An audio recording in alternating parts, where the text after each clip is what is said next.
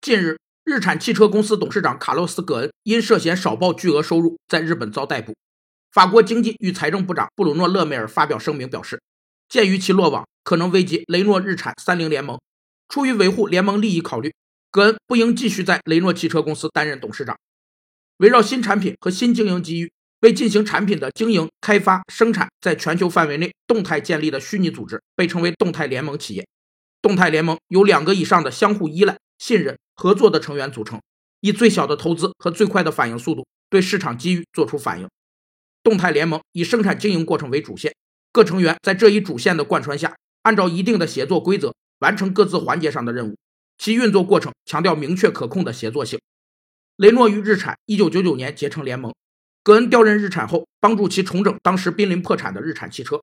在葛恩推动下，雷诺、日产、三菱联盟形成。其二零一八年上半年汽车销量全球第一。